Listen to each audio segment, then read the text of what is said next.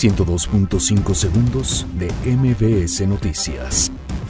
Donald Trump advierte que impondrá aranceles a autos si México no ayuda a detener la migración.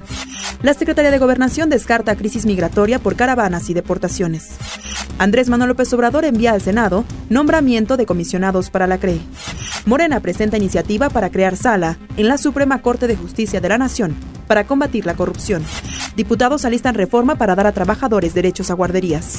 El gobierno de la Ciudad de México informa que pago de pensiones se regularizarán la próxima semana. Este viernes inicia visita oficial de Michelle Bachelet a México. Juan Guaidó convoca a jóvenes venezolanos a protestar contra Nicolás Maduro. Raúl Jiménez firma contrato por cuatro años con el Wolverhampton de Inglaterra. México gana oro en Campeonato Panamericano de Ciclismo de Montaña. 102.5 segundos de MBS Noticias.